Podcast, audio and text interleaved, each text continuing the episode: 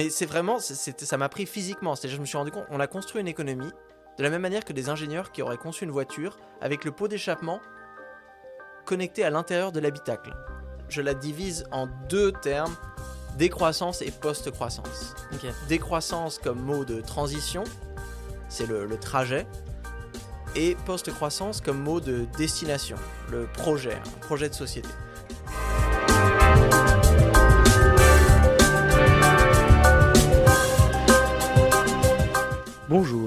M'appelle Louis. Bienvenue dans le podcast Think the Growth, Penser la décroissance. Ce podcast a pour objectif de mieux comprendre ce qu'est la décroissance afin de mieux l'accepter et anticiper. Aujourd'hui, dans ce douzième épisode, je suis allé à la rencontre de Timothée Paric, un économiste. Avec Timothée, nous allons disserter sur le sujet décroissance et économie. Nous allons parler bien évidemment de décroissance, mais également de post-croissance, du leurre du découplage, du hold-up en cours des entreprises pétrolières, de la marchandisation et de son dernier livre, Ralentir ou Périr. N'hésitez pas à partager avec vos proches le podcast et à partager vos feedbacks, ainsi qu'à mettre des petites étoiles sur Apple Podcast. Bonne écoute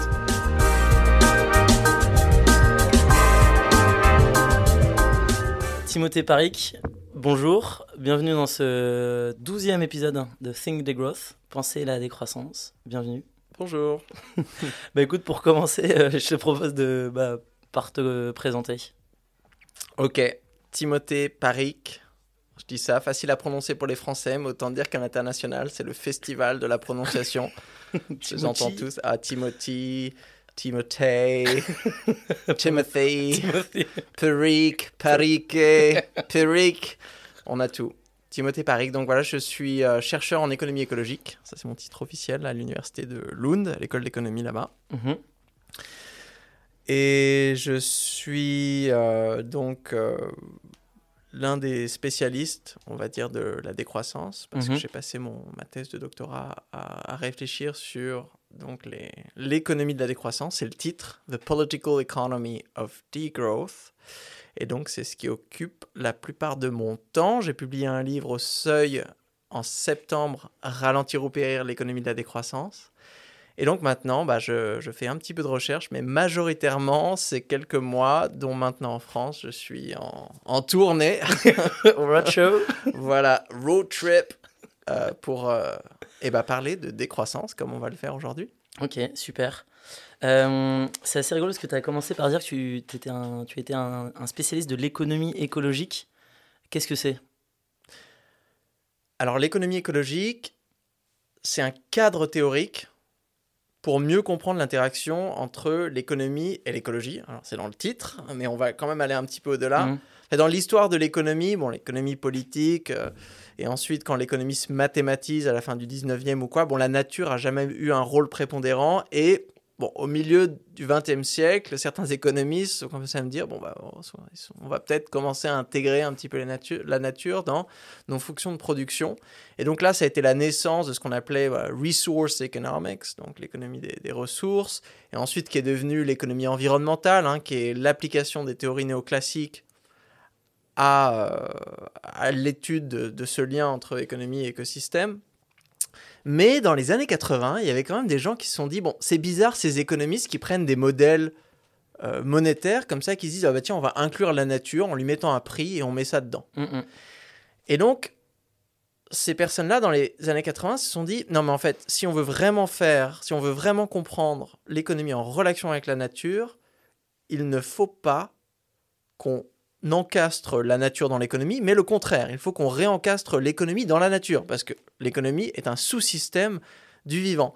Donc, est née l'économie écologique, qui n'est pas la même chose que l'économie environnementale. Donc, c'est deux approches théoriques différentes, avec les travaux de Nicolas Georgescu-Roegen euh, dans les années 70, euh, de Herman Daly, de Kenneth Boulding, euh, en France de, de- de René Passé, de personnes comme ça. Et la différence, si on veut résumer en une phrase, c'est que l'économie environnementale, c'est des économistes qui étudient l'environnement ou l'écologie, et l'économie écologique, c'est des écologistes qui étudient l'économie. Donc c'est vraiment, on a Nicolas Georgescu-Roegen hein, en 1971 dans The Entropy, The Entropy Law and the Economic Process, lui qui était avant un- vraiment un, un économiste mainstream très respecté. hein. Il avait fait de la micro, euh, donc il connaissait vraiment les théories néoclassiques par cœur. En plus, lui, il était mathématicien de formation. Et il s'est dit, on va ré- ré- réinventer un cadre théorique à partir des lois de la physique et des lois de la biologie. Mhm. Pour dire, dans cette hiérarchie, les lois de la physique, ça inclut tout. Les lois de la biologie, c'est une sous-partie de la physique, ça inclut le monde du vivant. Et les lois économiques, c'est une sous-partie de la biologie et même une sous-partie du physique. Mhm. Et il faut le théoriser de manière qu'il y ait une compatibilité, c'est-à-dire que les lois de l'économique ne peuvent pas aller à l'encontre des lois de la biologie et ne peuvent pas surtout aller à l'encontre de lois de la physique, dont celle de l'entropie. Et donc c'est comme ça que Nicolas Georgescu-Roegen a construit cette grande critique de la croissance euh, qui nous amènera plus tard à la décroissance. Nous y viendrons. Peut-être un, peu avant ça, je voudrais comprendre euh, comment on est venu à faire ces recherches? Enfin, qu'est-ce que, enfin, quel parcours tu as eu? Est-ce que c'était en France ou est-ce que c'était à l'étranger? Euh, Comment tu es venu à faire, enfin, au début, je pense, de l'économie et après à te dire, bah non, en fait, je vais d'abord repartir de l'environnement, de l'écologie pour après parler d'économie? J'ai fait de l'économie sans aucune inquiétude ou sans aucun intérêt pour l'écologie dès le départ. Mhm. Et euh, c'est assez facile de faire ça parce que quand tu étudies ta licence ici en France, enfin moi quand j'ai commencé en 2007, on te parle pas d'environnement de toute manière. Mhm. Donc tu fais de l'économie, tu fais de l'économie. T'as pas l'impression qu'il y ait au- aucune connexion avec l'écologie. Et j'ai dû attendre quand même mon dernier semestre de licence où j'ai fait un Erasmus en Suède. Et là où j'ai pris des cours, parce que je me suis retrouvé à l'université d'Uppsala qui est spécialisée dans le- les études interdisciplinaires du développement durable. Et donc j'ai pris quelques cours d'économie écologique. Par curiosité Par ou- curiosité, mais Ouais. vraiment par curiosité, parce que c'était vraiment, c'était les cours euh, là-bas, enfin l'université s'annonçait, donc moi j'ai vu le flyers vraiment par hasard, pour dire voilà, ça c'est notre spécialité, vous pouvez les prendre. Et aussi là-bas, ils encouragent les étudiants à prendre des cours en dehors de leur cursus. Donc si tu es économiste, ils disent bah voilà, prenez un cours en sociologie, prenez un cours en philosophie, prenez un cours en écologie, ou même prenez nos espèces de petits packages de cours interdisciplinaires pour vous entraîner à travailler avec- à travers les disciplines. Et là, j'ai pris ça, je me suis pris une claque monumentale. Déjà, j'ai découvert euh, d'un coup, mais vraiment euh, d'un coup, le changement climatique, la perte de biodiversité. J'ai découvert l'état des lieux, un état des lieux catastrophique. Déjà, on est à la fin des années 2000, dont je n'avais aucune idée avant. Mhm.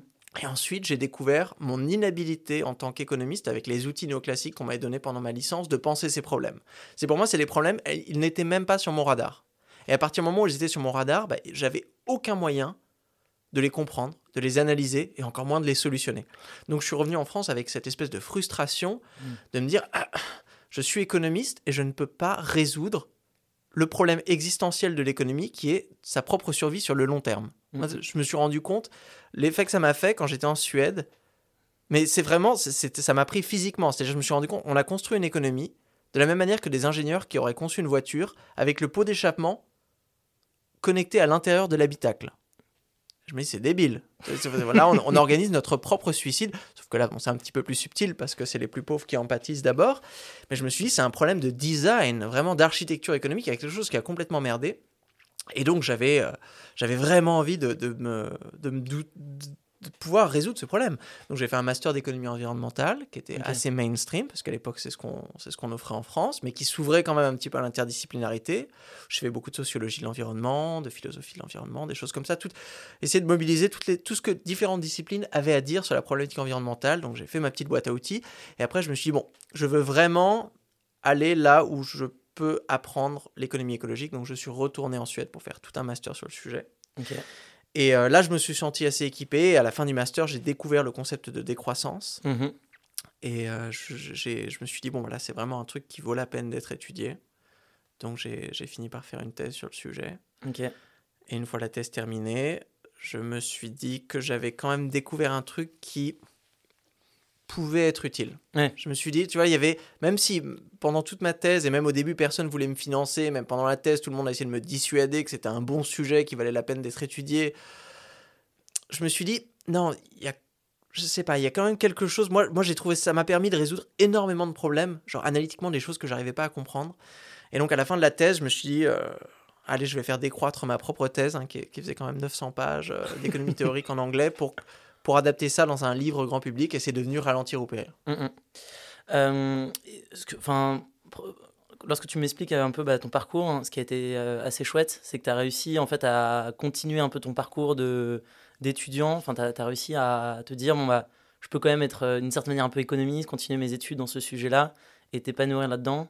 Alors que tu peux avoir certaines personnes qui peuvent être un peu bousculées, voire à, remettre tout en question. Mais est-ce que je fais les bonnes études pour, face à, l'urgence climatique, etc. Et enfin, je, trouve, je trouve ça assez intéressant. Et aussi pour bien comprendre maintenant la manière dont tu vois un peu ton parcours. Donc euh, tu as fini ta thèse, là tu as écrit un livre. Et est-ce que euh, par exemple tu serais le premier euh, professeur de décroissance ou comment ça, enfin comment tu vois un peu la, suite? Alors, alors ma, thèse en France, c'est la première thèse sur la décroissance à être défendue dans un département d'économie. Mmh Mais on a quand même des cours qui existent depuis assez longtemps. Je pense notamment au, cours de, de Luc Semal et d'Agnès Sinaï, mhm. euh, qui existe depuis 2010, il me semble, un, mhm. cours, euh, un cours sur ces problématiques hein, de, de, post-croissance, de décroissance, euh, de, politique de l'Anthropocène. Enfin, ils utilisent plein, plein de, mots comme ça. Il y a aussi le, Yves-Marie Abraham hein, à HEC Montréal qui donne un cours tous les ans sur la décroissance depuis 2013. Euh, on a l'Université de Barcelone qui a lancé le premier master d'écologie politique sur la décroissance depuis 2018. Euh, donc j'enseigne un cours sur les, politiques de décroissance dans ce master. Donc il y a, quand même il y a des choses qui se sont faites. Mm, mm. Donc si j'arrivais, je, ne serais pas le, premier euh, professeur de décroissance, mais c'est vrai qu'il y a un grand déficit en économie écologique c'est très dur de trouver des gens pour faire des cours et ça tombe très mal parce qu'aujourd'hui les étudiants en demandent. C'est quelque chose, mais pas seulement les étudiants, les hauts fonctionnaires, euh, les dirigeants d'entreprise, les employés, tout le monde en fait est assez curieux de se dire on a besoin d'un cadre analytique qui nous permet de comprendre où est-ce qu'on a merdé. Mm, mm.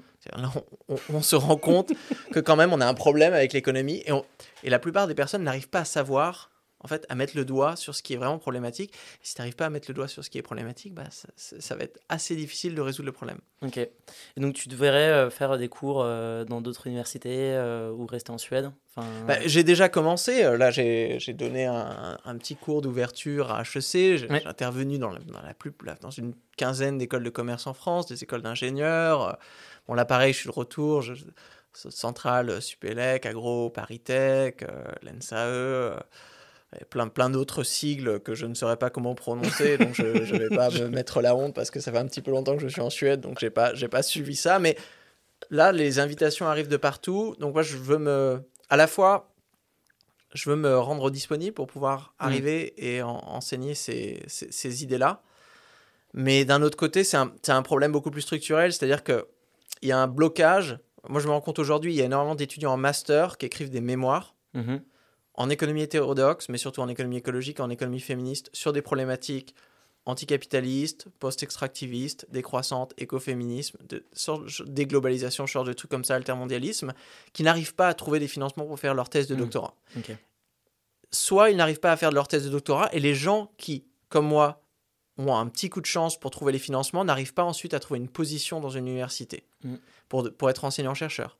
Donc là, on a un problème, on a un choc d'offres où on n'a pas assez d'enseignants. Donc là, institutionnellement, il faut débloquer, il faut ouvrir les départements d'économie, les écoles de commerce, à toute la richesse en fait de l'économie hétérodoxe pour, euh, pour se doter en fait d'une, d'un, pluralisme. C'est, ça a été notre erreur principale ces dernières décennies, d'épurer l'enseignement de l'économie à son bagage le plus simpliste, c'est-à-dire une économie très mathématisée, mm. avec juste euh, on étudie, on connaît très très bien que certains modèles, certains modèles, certaines théories.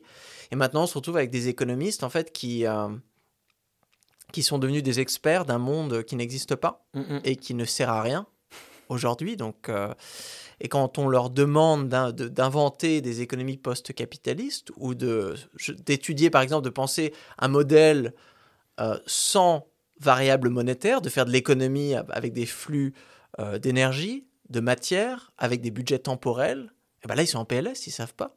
Ils savent pas comment faire. Donc là, c'est un, un, grand problème. Il va falloir trouver une manière de, de réouvrir ces départements. Donc moi, bon, j'arrive et j'essaie de justement de donner aux étudiants envie de le faire et aussi de discuter un petit peu avec les enseignants et ces personnes de ces écoles pour voir bah, comment lancer des nouveaux programmes de recherche, des nouveaux, mmh. lancer des nouveaux cours, des nouvelles formations pour que sur le long terme, on arrive à un petit peu créer des synergies et des effets de boule de neige pour arriver à, bah, se, doter d'une compétence sur ces sujets. Ma mm, mm.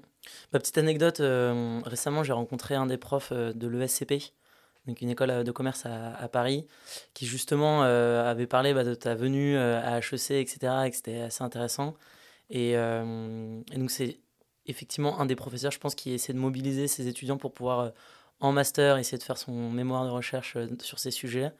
Et j'imagine aussi, euh, j'avais parlé aussi avec un ancien de Carte Noire, de l'entreprise Carte Noire, et qui, à 50 ans, s'était lancé dans, un, dans une thèse euh, sur les sujets de décroissance, avec qui j'avais pu discuter.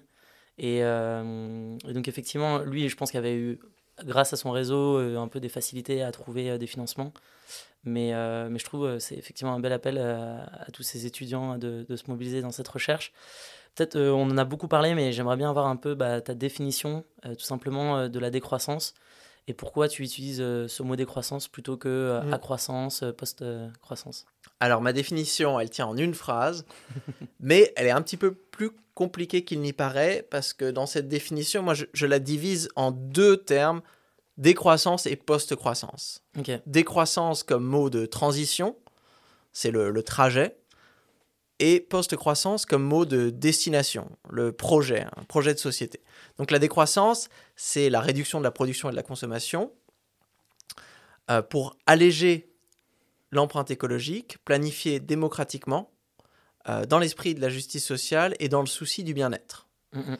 Donc là, on retrouve un premier élément descriptif, réduction de la production et de la consommation, donc c'est un ralentissement de l'économie, un rétrécissement de la sphère économique, on pourrait dire. Et ensuite, on y ajoute quatre éléments, soutenabilité, démocratie, justice et bien-être. Donc ce rétrécissement, ce grand ralentissement, on l'organise bien sûr pour alléger l'empreinte écologique. Hein. C'est, on va dire, une stratégie euh, de réaction à notre dépassement aujourd'hui des limites planétaires et de se dire, ah ben voilà, pendant 20 ans, nous avons essayé de concilier euh, croissance économique et réduction des pressions environnementales. Ce n'a pas, ça n'a pas marché. Nous sommes dans une urgence écologique. Il va falloir réduire les pressions. Comment est-ce qu'on fait pour réduire les pressions? Bah, On peut verdir une petite partie, quelques pourcents, et le reste, ça va se faire à travers de la sobriété au niveau de la consommation, du renoncement au niveau de la production, et ça de manière agrégée, même si bien sûr certains secteurs vont croître, d'autres vont décroître, mais de manière agrégée, l'économie s'en retrouvera après la transition plus petite. Mm, mm. Et cette quitte à devoir organiser cette espèce de grand régime macroéconomique, bah, choisir entre faire un régime harmonieux, convivial, démocratique et se scier la jambe euh, comme dans Saut, euh, bon, bah, on va choisir la première option. Donc, entre effondrement subi et décroissance choisie, autant arriver à penser la décroissance comme une transition donc planifiée démocratiquement pour qu'elle soit et qu'elle se fasse dans un esprit de justice sociale et dans le souci du bien-être. Donc c'est pour ça qu'on peut revenir à une décroissance juste, on peut ajouter des adjectifs, une décroissance conviviale, rajouter des adjectifs ici pour bien comprendre que la décroissance, ce n'est pas l'effondrement, ce n'est pas la récession, ce n'est pas la dictature verte, c'est vraiment un concept euh, assez proche d'ailleurs de euh, just transition, la transition juste. Donc c'est, on va dire, moi, c'est un concept dans la lignée hein, des, autres concepts comme euh, l'écosocialisme, euh, l'éco-développement, même le développement durable, c'est, on va dire, voilà, euh, un, paradigme en lui-même. Et j'avais dit que je différenciais entre décroissance et post-croissance, quand même pour arriver à isoler deux grands chantiers. Donc ce chantier de se dire, tu prends une économie aujourd'hui qui est biophysiquement obèse, comme la France, qui va devoir, dans les années qui viennent, réduire ses pressions environnementales donc ça, va y avoir en fait une transition qui va être temporaire. Et donc tu vas avoir cette décroissance. Mais la décroissance, elle ne va pas durer à jamais. Une fois que tu as réduit la production et la consommation euh, d'une proportion qui te permet en fait d'avoir ton économie qui fonctionne sous les plafonds écologiques des limites planétaires, bon bah t'es bien, t'as pas besoin de continuer à décroître juste pour décroître. Mm, mm. Donc une fois qu'on arrive ici, on passe dans un deuxième stade euh, qu'on pourrait qualifier de post-croissance, et là aussi, j'en offre une définition. Donc, post-croissance, une économie stationnaire, en harmonie avec la nature, où les décisions sont prises ensemble, où les richesses sont équitablement partagées afin de pouvoir prospérer sans croissance. Donc là, on appréciera la symétrie des deux définitions. Là, donc, on n'a plus une réduction de la production et de la consommation, mais c'est plutôt une économie stationnaire. C'est le concept d'Herman Daly. Économie stationnaire, ça mhm. veut dire qu'on va avoir une fluctuation des niveaux de production et de consommation. Donc, on n'aura pas une économie qui fait l'expérience de l'exponentiel comme on a Mhm. aujourd'hui, donc en pourcentage d'augmentation de la taille de l'économie de l'année dernière, parce qu'on se, on se rend pas compte, les gens ne se rendent pas compte, mais si tu as une économie qui fait une certaine taille et que tu as, je sais pas, on va dire 3% de croissance annuelle, ton économie, elle double à chaque génération. Elle double, elle double, elle double, elle double, elle suit la même dynamique euh, qu'une cellule cancéreuse, vraiment de, de s'étendre à jamais. Mhm. Ce qui est assez bizarre pour un système humain, et encore plus un système humain qui nécessite de l'énergie, des matériaux, et qui a une interaction avec des, sy- des écosystèmes qui sont, eux, finis. hein. On se souvient très bien, bien sûr, de la phrase de Kenneth euh, Boulding, hein, du début des années 70. euh, On ne peut pas avoir de croissance infinie dans un monde fini. Je pense que ça, c'est toujours vrai. Donc, l'économie donc, qui sera stationnaire, euh, afin de pouvoir osciller quand même, bah, quand on a du progrès technologique, on découvre une nouvelle ressource, un nouveau procédé de recyclage, bah, on a une potentialité de croissance qui nous permet de produire un petit peu plus. Ça veut dire pas exponentiellement plus, Mhm. c'est-à-dire un petit peu plus qu'avant. Et de la même manière, bah, si on a d'un coup un effondrement écologique, et bah là, il faudra produire un petit peu moins. Mhm. Donc, on a cette espèce d'oscillation. Et j'y rajoute, donc dans la définition de la post-croissance, une économie stationnaire avec les quatre éléments soutenabilité, démocratie, justice, bien-être. Donc, une économie stationnaire en harmonie avec la nature. Alors, là, c'est l'harmonie avec la nature, c'est une question beaucoup plus philosophique que l'allègement euh, de l'empreinte écologique. L'allègement de l'empreinte écologique, on voit, c'est très managérial, utilitariste. hein. Là, c'est il va falloir faire de la diète. euh, euh, alors que là, l'harmonie avec la nature, je, pense qu'une fois qu'on a organisé cette situation d'urgence, il faut se poser une, ré- une réflexion beaucoup plus profonde sur les, les droits intrinsèques à la nature, par exemple les crimes d'écocide qui nous permettraient de, protéger la nature de, cette manière. Donc, c'est le- les, les, le- les questions sur la souffrance animale, toutes ces questions beaucoup plus philosophiques euh, qui devraient, je pense, informer la manière dont on s'organise économiquement, hein, à commencer par la manière dont on se nourrit. Donc de se dire, voilà, si nous donnions des droits intrinsèques d'existence à la nature et aux animaux, comment est-ce qu'on pourrait se nourrir? Là, ça viendrait complètement changer la donne, comparé à la vision, on va dire, euh, industrialo-capitaliste, de se dire, bah, les animaux ne sont là juste pour être consommés, parce que la nature est un sorte de, buffet à volonté euh, pour les humains euh, qu'on peut utiliser. Ça, c'est la, la philosophie extractiviste, utilitariste, anthropocentrée, qui a informé le développement du capitalisme. Là, de se dire, eh ben, si on change en fait l'hypothèse de base, qu'est-ce que ça va venir changer en implication économique Mhm. En harmonie avec la nature, et après, bon, où les décisions sont prises ensemble, là, c'est l'idéal de la démocratie économique. De se dire, c'est une critique hein, euh, ici du, du capitalisme. Moi, je- je- souvent, les gens pensent que capitalisme égale liberté, autonomie, euh, euh, et, et la décroissance serait une sorte de contrainte, euh, imposer une dictature verte, euh, empêcher aux gens de faire ce qu'ils veulent. Alors, ça, il faut se rendre compte que toute économie est, toujours une contrainte. Enfin, l'économie, par définition, c'est des règles sociales. L'économie est encastrée dans la sociologie, dans des institutions. Donc, bah, quand vous allez euh, acheter, vous allez au supermarché acheter, ou au marché acheter une pomme, euh, la pomme, elle a un prix, et ben, c'est une contrainte. Le prix, c'est un protocole de rationnement. On rationne par le pouvoir d'achat. Si vous avez un euro, vous pouvez avoir accès à la pomme. Si vous avez 1000 euros, vous pouvez avoir accès à la totalité des pommes. Si vous avez 0 euros, vous ne pouvez pas avoir accès à la pomme. Donc ça, c'est un protocole de rationnement à travers le marché qui est prévalent dans une économie capitaliste et qui est un petit peu plus minoritaire dans une économie, euh, on pourrait dire, socialiste, où il y a un accès aux biens, par exemple, à travers la gratuité socialisée. Mm. Donc aujourd'hui, bah, les transports en commun, vous en payez une partie du prix à travers euh, le- le- le- le- les titres de transport, ou parfois même dans les villes où c'est gratuit, vous ne payez rien, mais après, c'est payé à travers des phénomènes de taxation. Donc là, on voit que c'est un, un processus de rationnement différent. Donc moi, je ne pense pas que la décroissance impose plus de contraintes, mais c'est des contraintes de nature différente. C'est-à-dire dans le capitalisme, il y a énormément de contraintes financières. Si vous êtes pauvre et que vous voulez vivre à Paris, Mm. sur l'île Saint-Louis, vous ne pouvez pas. C'est simple. Mm. Dans une économie post-croissance ou éco-socialiste, euh, si vous voulez euh, manger un bébé panda ou euh, émettre euh, 1000 tonnes de pétrole, vous ne pouvez pas. C'est simple, il y a une contrainte écologique. C'est pas possible. De la même manière qu'aujourd'hui, vous ne pouvez pas manger un bébé panda. hein. Je, je rappelle à nos auditeurs pour pas que ça leur donne des idées. C'est déjà illégal. C'est une contrainte que nous avons, une contrainte qui est seulement légale, mais aussi sociale. Enfin, je veux dire, personne n'oserait dire, putain, l'autre jour, je suis allé dans un resto, je me suis fait un sushi de bébé panda. Waouh Alors là, ça te met une claque, c'est génial. Tu vois, on dirait pas ça parce qu'on a des contraintes morales, Hmm. sociales. Et bah là, donc on voit que c'est une évolution des contraintes morales qui vont venir et sociales, qui vont venir prendre en compte eh ben, des, des contraintes écologiques qui deviendront plus importantes que des contraintes financières. C'est-à-dire que, quel que soit ton niveau de richesse, même si tu es Elon Musk, tu n'as pas le droit d'acheter la forêt amazonienne et de la brûler.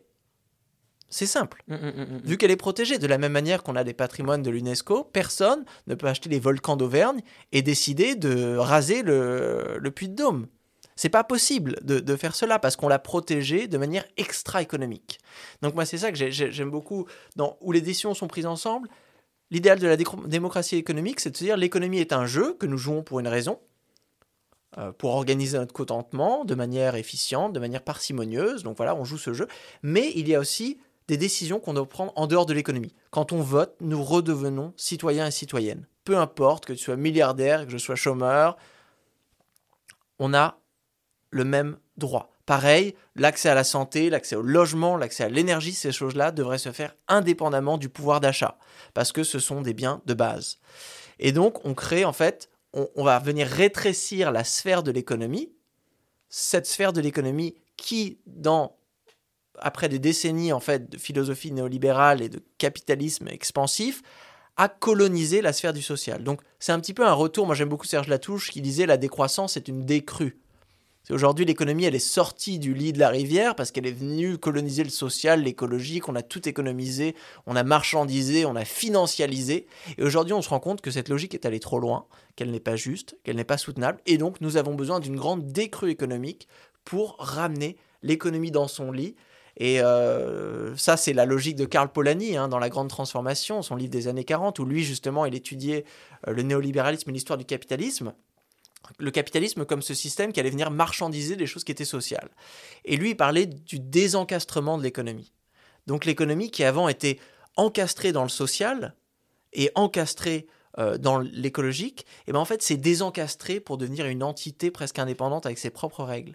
Et donc de se dire qu'aujourd'hui on doit réencastrer l'économie dans la société et dans l'écologie. Mais attention, je rajoute que pour réencastrer quelque chose, il faut qu'il y ait un sens de la proportion. Mm. C'est comme les jeux pour enfants, là, tu sais, où tu as genre des trous, un trou rond, un trou triangulaire, un trou carré, tu dois faire rentrer. Bon, bah voilà, si tu as un, un rond qui fait la taille euh, d'une pastèque et tu veux le faire rentrer dans un trou qui fait la taille d'une pièce de 2 euros, ça va pas fonctionner.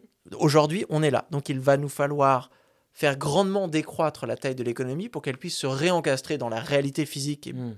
et biologique des écosystèmes, mais aussi dans la réalité euh, temporelle, politique et morale des sociétés. Mm, mm. Très clair. Euh, ça m'appelle à plein de questions, mais peut-être pour commencer, tu as parlé d'un état stationnaire. Et euh, j'aimerais, euh, est- est-ce qu'on a une idée actuellement de ce que, à quoi ça ressemblerait? Enfin, s'il fallait imaginer cet état stationnaire, ça serait, on habiterait, on, enfin, a un peu un cap qui est celui des 2 tonnes en 2050. Mais est-ce que c'est, est-ce que ça serait ça, une économie stationnaire, ou est-ce que ça serait ressembler à, à quelqu'un du Bhoutan Est-ce que ça, euh, enfin, à quoi ça ressemblerait? Une façon d'imaginer, c'est de prendre le cadre des limites planétaires Mhm. et de regarder pour la France à quel point on est en dépassement. Mm.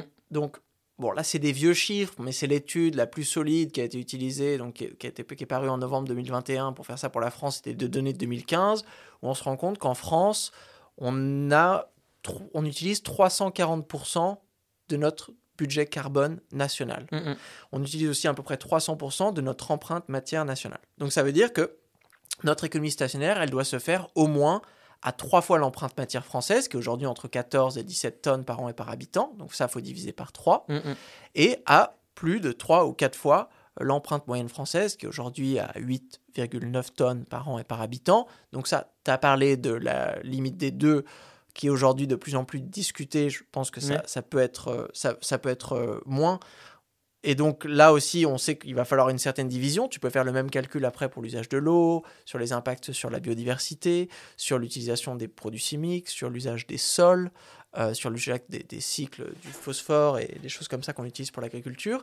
Et ça, ça te donne en fait une espèce de carte Mhm. des trajectoires de réduction biophysique. Alors là, pour l'instant, on ne parle pas encore de social. Ça, ça nous donne en fait la limite, la contrainte écologique. Quoi Mhm. qu'on fasse socialement, quoi qu'on décide de produire, que ce soit euh, des jets privés ou euh, des, des- des trams ou ce que tu veux, des lits d'hôpitaux ou des Ferrari, on ne pourra pas dépasser ces budgets. Mhm. Donc ça, c'est la première ligne où euh, bon bah il y, a- il y a énormément de, de désaccords sur la ligne d'arrivée finale. Le consensus aujourd'hui, il est que nous sommes en dépassement extrême. C'est-à-dire qu'on doit avoir des trajectoires de réduction ultra rapides.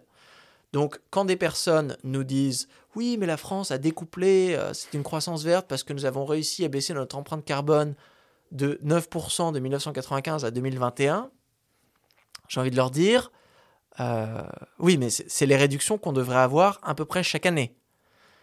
Et donc, cette espèce de pseudo-stabilisation plutôt des émissions euh, françaises n'est pas une solution si tu as un niveau où tu as déjà plus de 300% de euh, ton, ton budget carbone. En fait, c'est comme un régime de dire oui, bah, je fais 150 kilos. euh, j'ai envie de, j'ai besoin de perdre, je sais pas, euh, 80 kilos euh, pour ne pas mourir de, de, de, maladies liées à l'obésité. Mais il n'y a pas de souci parce qu'en 25 ans, euh, j'ai perdu 4 grammes.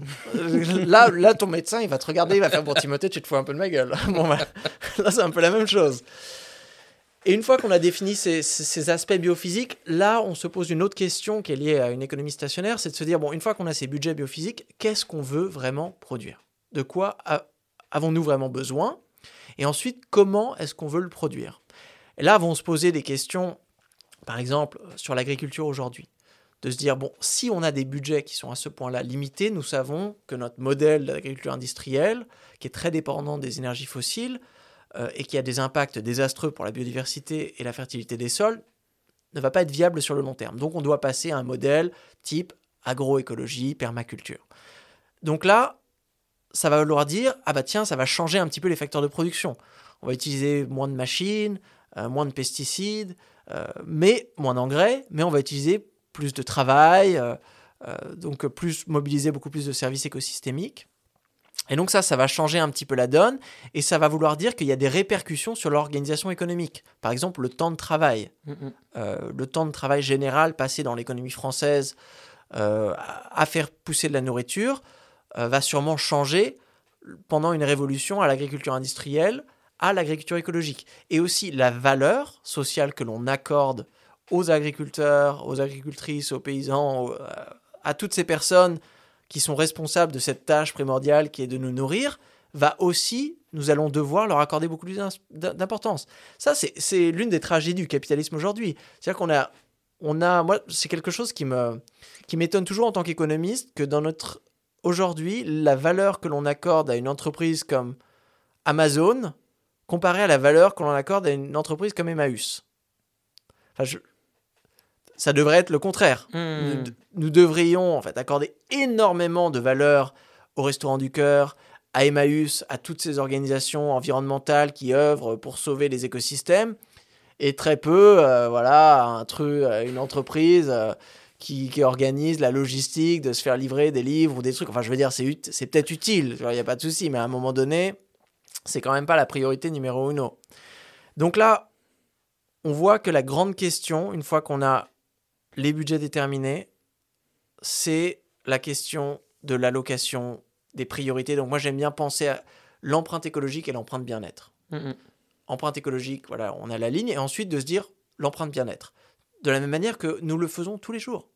C'est la logique du budget financier. Je veux dire, si tu as un salaire de X euros sur ton compte en banque qui tombe, tu vas décider de comment les dépenser. Tu vas ne pas pouvoir, on va dire en théorie, tu ne peux pas dépenser plus que ça. Et bah, tu vas dire, bah moi je préfère dépenser ça d'abord, ça d'abord. Bah là, en fait, on a cette même logique qui s'impose à nous, mais à travers des budgets d'un type différent qui ne sont pas en euros, mais qui sont en tonnes, euh, qui sont en watts, qui sont en nombre d'espèces, qui sont en litres d'eau. Mais avec la même logique de se dire que voilà, on va devoir s'asseoir à l'échelle de chaque entreprise, à l'échelle de chaque quartier, à l'échelle de chaque ville, de chaque pays, de chaque région, et se dire bon bah les gars, voilà, ça c'est notre budget carbone. Comment est-ce qu'on veut le dépenser? Et c'est là où la logique de la démocratie la plus participative possible est super importante parce que dans un pays avec énormément d'inégalités où on a des décennies en fait d'accumulation asymétrique de la richesse, c'est assez facile pour quelques millionnaires de dire ah bah tiens non non on va garder ça les Ferrari c'est vraiment euh, super pour l'empreinte bien-être. Euh, là il va falloir on voit bien que la réduction des inégalités est une condition sine qua non pour avoir une démocratie économique qui nous permette de faire remonter les empreintes bien-être et ben les empreintes bien-être réelles de toute la population. Mm, mm.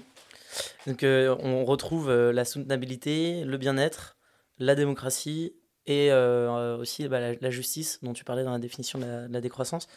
Euh, peut-être ça, ça m'intéresse aussi, tu as parlé de, découplage.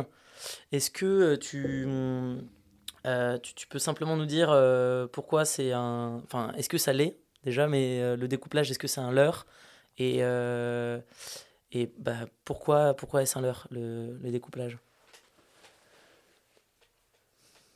Alors, il y a beaucoup de façons de répondre à cette question. Et le premier leurre du découplage, c'est que c'est un, une thèse très vague.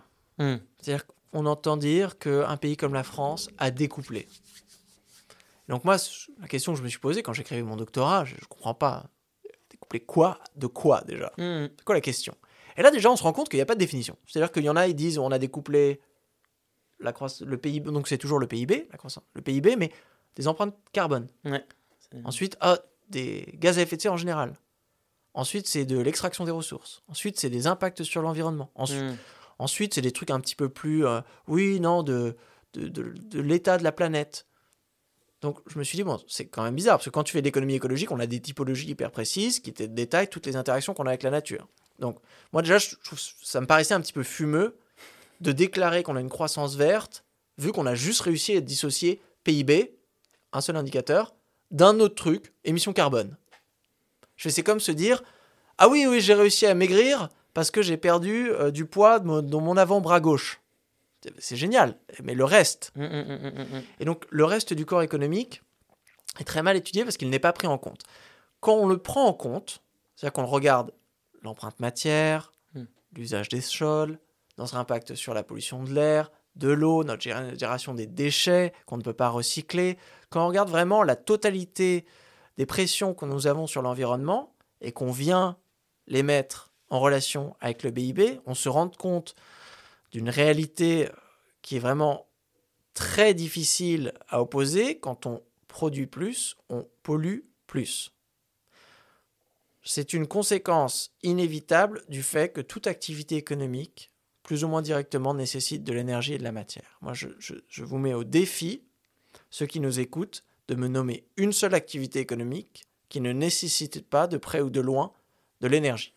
J'aime beaucoup l'économiste australien Steve Keen hein, qui nous dit que un travailleur sans énergie c'est un cadavre, et une machine sans énergie c'est une sculpture. Et c'est véritablement ça. Hein. Même euh, voilà, la, personne, l'activité la plus dématérialisée va, va nécessiter une personne qui va manger, qui va devoir se chauffer, se déplacer, ou un algorithme qui va devoir euh, être entraîné, nécessiter de l'électricité et qui va devoir euh, exister sur un ordinateur qui est lui matériel, connecté à Internet qui est lui aussi matériel. Donc on voit bien qu'on n'échappe jamais à, on n'échappe jamais aux lois de la physique et de la biologie parce que toute activité est forcément liée à la logique du vivant. Donc là, on retombe sur Nicolas Georgescu-Roegen, Herman Daly, euh, Kenneth Boulding. Toute croissance infinie est impossible dans un monde fini. Mm. Qui est, une, philosophie beaucoup plus profonde qu'on pourrait le penser. Souvent, les économistes ont dit voilà, ça c'était euh, la punchline de personnes qui n'ont jamais fait d'économie. Euh, mais je, pense qu'aujourd'hui, 50 ans après, on se rend compte que cette philosophie, c'est justement les économistes qui pensaient que c'était une fake news, que les contraintes écologiques étaient une fake news et qui disaient Ah oui, Malthus le disait déjà, mais Malthus a eu tort. Aujourd'hui, j'aimerais bien savoir ce qu'il raconte. Parce que là, nous, faisons l'expérience aujourd'hui, certains pays l'ont fait avant nous, hein, bah, de la raréfaction de certaines ressources d'un côté et de la dégradation des écosystèmes de l'autre. C'est le double pincement de l'économie écologique du côté des sources et du côté des puits. Donc, par exemple, bah, quand on a une euh, pénurie d'énergie, eh ben, on voit tout de suite que c'est beaucoup, ça, va devenir très difficile de produire et de consommer. Ultra difficile. De la même manière, quand vous avez une, euh, je sais pas, un cataclysme environnemental, une canicule, bah là aussi, où, je ne sais pas, l'effondrement euh, d'une espèce, des abeilles ou des insectes pollinisateurs en général, là aussi on se rend compte, ah bah zut, il y a un problème. Donc là, on a ces espèces de, de, de capitalisme, de croissance qui s'effondre de l'extérieur parce qu'il se rend compte qu'il y a des limites indépassables qui sont celles des écosystèmes. Alors je me suis complètement perdu là. J'ai l'impression que je racontais un truc. T'inquiète. Euh, C'était sur la croissance verte. Ok, donc là, c'est- il y a ce premier aspect de dire que si l'on intègre toutes les pressions environnementales, bah déjà le discours de la croissance verte qui ne parle que de carbone paraît tout de suite un petit peu simplet. Mais je vais, quand même continuer. Parce que, alors si, si certains d'entre vous lisent la presse internationale, vous avez sûrement dû croiser un joli petit graphe d'un blog en ligne qui s'appelle Our World in Data, qui nous annonce, euh, tranquille, tranquille, que une vingtaine de pays a découplé ses empreintes carbone du PIB. Et donc, et ce- un seul graphe sur un seul blog a été repris dans The Economist, dans Vox, dans le Financial Times et dans plein d'autres médias français et partout sur les réseaux sociaux pour en gros dire que la décroissance, ça sert à rien. La sobriété, on s'en fout parce que nous arrivons déjà à réduire nos pressions environnementales. Et donc, euh, le titre hein, du Financial Times euh, vraiment était le symbole parfait. Il disait Economics may take us to net zero on its own. Donc là, de se dire, on n'a rien besoin de faire, nous allons déjà dans la bonne Mhm. direction. Alors moi, bien sûr, euh, d'un esprit assez curieux, je suis allé regarder les données. Je suis tombé de ma chaise, hein, bien sûr. Alors il faut se rendre compte que ce n'est pas une étude. C'est-à-dire que c'est un graphe qui vient juste prendre le PIB, les bases de données de la Banque mondiale par pays, Mhm. et les émissions carbone du Global Carbon Project et ça les met ensemble dans un graphe et ça te les montre. Donc c'est Ok. pas les études sur le découplage, il y en a, il y en a à peu près 900 publiées dans des revues à comité de lecture où tu as un travail statistique un peu- petit peu plus poussé. On en parlera après. Mais ce graphe déjà quand tu regardes, bon bah il y a une poignée de pays qui ont des réductions de moins de 3%. Tu vois, des émissions sur, sur toute la période. Donc là, tu te dis, encore une fois, vingtaine d'années, tu, ré- tu réduis tes émissions de 3%. Mm. Eh, est-ce que c'est, on va pas sabrer le champagne parce que nous comprenons bien que la problématique du changement climatique, c'est une problématique de seuil. Donc il faut revenir sous la limite. Si on ne revient pas sous la limite, nous n'avons pas réglé le problème. Ensuite, tu enlèves aussi des pays qui n'ont pas eu de croissance de leur PIB. Moi, je trouve ça un petit peu bizarre de montrer le Japon, de dire Ah, le Japon est un exemple de croissance verte. Alors que tout économiste sait bien que le Japon est enlisé dans ce qu'on appelle une stagnation séculaire depuis 30 ans, où le Japon n'a pas fait l'expérience d'une croissance économique. Donc, ça, c'est un petit peu facile. Ensuite, là, on va se concentrer un petit peu sur la France. Le graphe nous dit la France a réduit ses émissions de 25% de 1995 à 2021. Donc, déjà, quand on vérifie avec des données euh, françaises qui sont plus fines, parce qu'il faut savoir que les empreintes carbone, elles sont écrites nulle part. Il faut les calculer avec des modèles macroéconomiques pour estimer eh ben, les empreintes des produits que l'on importe, que l'on exporte, et faire un net des deux. Ça, on a des modèles en France qui le font très bien. Les données du gouvernement, les dernières qui sont sorties il y a deux semaines, nous disent que la réduction de 1995 à 2021 de l'empreinte carbone est de 9%. Ok. Donc là, on passe de 25% à 9%. Pour ça. Mm. Petite différence. Ensuite, si tu regardes donc de 1995 à 2021, les années où tu as eu le plus de réductions, eh ben 80% des réductions de l'empreinte carbone sont expliquées par quatre années 2008, Oui. 2009, 2019, 2020. Ouais. Alors, quiz pour nos auditeurs et auditrices. Quel est le point commun entre ces années? Est-ce que ce sont des années de croissance verte? Je ne pense pas. Ce sont des années de récession avec des, des, des- des décroissances, avec des ralentissements de l'économie. Donc, c'est assez marrant que ce graphe qui est soi-disant nous montre Regardez, c'est la preuve de la croissance verte. En fait, nous montre exactement le contraire. Nous montre les seuls moments de l'histoire où nous avons réussi, dans tous les pays du monde, mais c'est vrai pour la France, ce qu'il représente bien ici, à réduire ici les émissions de gaz à effet de serre d'une manière à peu près significative, ce sont des années où l'économie s'est contractée. Mm, mm. Donc, bon, après, on peut encore être plus pointilleux sur les données, ça va plus loin, mais il y a un point qui est beaucoup plus général, et là je vais atterrir là-dessus, de dire que ce discours de la croissance verte, il fait preuve d'un manque de vision et de créativité problématique. C'est de se dire, les gens qui font la promotion de la croissance verte, euh, ils nous disent, oui, euh, on va faire plus de recyclage, il faut mettre un... Souvent, c'est ça, il faut mettre un prix sur le carbone. Si on a un prix sur le carbone, tout va ensuite s'organiser et on va pouvoir aller beaucoup plus vite que ce qu'on a fait. Moi, je me dis, c'est un petit peu bizarre quand même de, se dire que un seul changement va nous permettre de d'avoir un effet radicalement différent. Alors que la richesse de la, littérature sur la décroissance, euh, de la manière dont elle s'est développée hein, les, les, 20 dernières années, de la manière dont elle est articulée avec d'autres concepts, écoféministes, écoféminisme, écosocialisme, euh, simplicité volontaire, anti-utilitarisme, euh, altermondialisme, anticapitalisme, anticonsumérisme, post-extractivisme, tous ces concepts, euh, économie sociale et solidaire aussi, euh, économie du donut, qui sont liés ensemble, en fait, nous donnent une boîte à outils beaucoup plus riche pour penser la transformation de l'économie. Donc d'un côté, en fait, on a un petit peu euh, la, solution euh, du ah, vous avez. Et d'un autre côté, on a, bah écoute, on comprend l'architecture la, de la maison, on a réussi à identifier la source de l'humidité, on va refaire ça, on va changer ci, on va complètement changer pour éviter que le problème revienne. Donc, moi, de les mettre égal à égal, de dire croissance verte ou décroissance, déjà, ils agissent pas du tout sur le même niveau. Si l'on ne regarde que les données empiriques aujourd'hui sur les dernières années et de se dire bon, bah, aujourd'hui, si le but c'est vraiment de réduire les pressions environnementales, peut-on continuer à croître?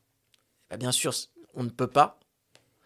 Euh, donc euh, là, c'est fait, mais quitte à ensuite repenser le fonctionnement même de l'économie, la décroissance, elle, nous permet de voir un peu plus loin, alors que la croissance verte, elle, elle reste enfermée dans cette obsession de la croissance. Enfin, moi, je. Aujourd'hui, quand vous regardez, vous savez, les, les, planchers sociaux dans le donut de, de l'économiste mmh. britannique Kate Raworth, où vous avez 11 indicateurs de performance sociale, euh, l'espérance de vie, les niveaux d'éducation, le revenu disponible, le chômage, euh, mmh. le bonheur. Donc, le revenu disponible, qui correspond à peu près au PIB, c'est un seul des 11 indicateurs. De la même manière que le carbone, c'est une seule de beaucoup de, de pression environnementale. Donc, les économistes qui parlent de du découplage entre PIB et carbone, et du grand défi de décarboner l'économie, euh, ils regardent vraiment une toute petite partie du problème. Alors qu'aujourd'hui, la vraie question, c'est comment est-ce qu'on va découpler le bien-être des pressions environnementales? Comment est-ce qu'on va découpler ces 11 indicateurs de performance sociale de tous les indicateurs, des 9 limites planétaires par exemple, ou des 16 indicateurs de pression environnementale qu'on utilise quand on fait des analyses cycles produits Et là, c'est une vraie question. Et cette vraie question, en fait, elle nous amène à réaliser des trucs que, par exemple, on peut, dans certains cas, contracter l'activité monétaire et à la fois augmenter le bien-être et faire baisser l'empreinte écologique. Donc on ne se retrouve pas un petit peu dans cette obsession de se dire euh, soit l'économie elle est en croissance et ça veut dire prospérité, soit elle est en décroissance et ça veut dire crise.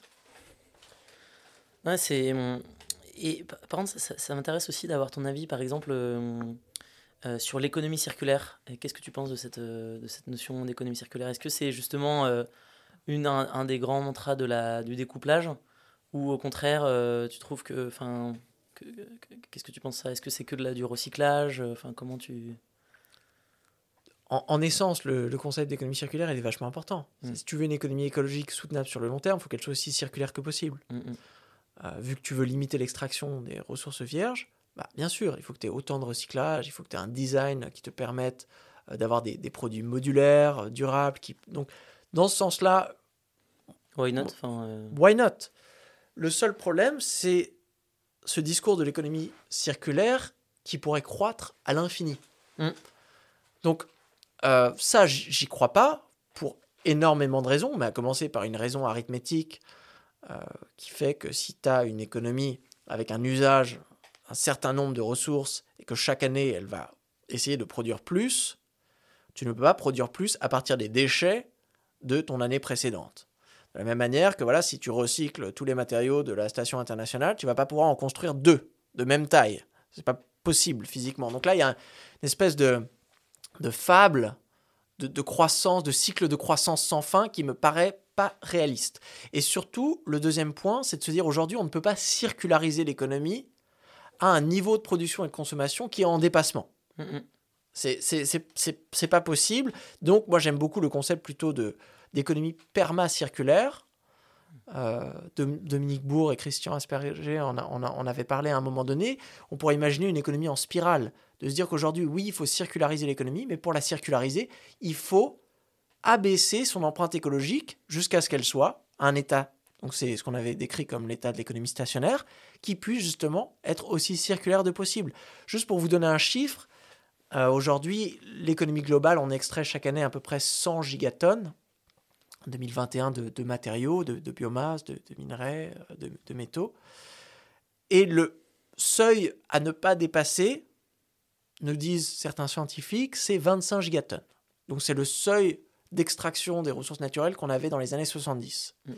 Donc en France, si on met ça à l'échelle d'un pays, on a une empreinte matière, je l'avais dit tout à l'heure, entre 13 et 17 tonnes. Il faudrait qu'elle revienne entre 3 et 5. Mm, et donc une fois qu'on est revenu à ces 25 gigatonnes à l'échelle de la planète, là, on peut avoir une véritable circularité parce qu'on ne se rend pas compte, mais sur les 100 tonnes qu'on extrait chaque année en, en 2021, il y en a, si je me souviens bien, que 8% qui sont euh, recyclés.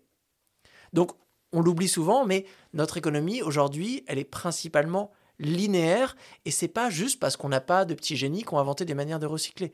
Non, c'est lié au modèle économique lui-même. Donc je pense que des personnes qui disent oui, on va prendre le capitalisme et on va le circulariser, ce n'est pas possible parce que l'existence même du capitalisme et une grande partie des profits qui y sont faits sont faits parce que justement la nature est gratuite et permet d'avoir des plus-values énormes. C'est pas pour rien que les entreprises fossiles d'extraction de matières premières sont les entreprises les plus lucratives au monde parce qu'elles justement elles se servent dans un stock de ressources naturelles gratos alors que justement, si on leur disait, bah non, maintenant vous allez vous servir dans un stock de ressources qu'il va falloir recycler avant et acheter à quelqu'un, bah là, on voit tout de suite que ça change complètement la dynamique euh, du, système économique. Mm, mm. J'aime beaucoup effectivement en fait cette idée de effectivement il faut arriver à circulariser l'économie, mais en fait ce cercle doit surtout euh, réduire.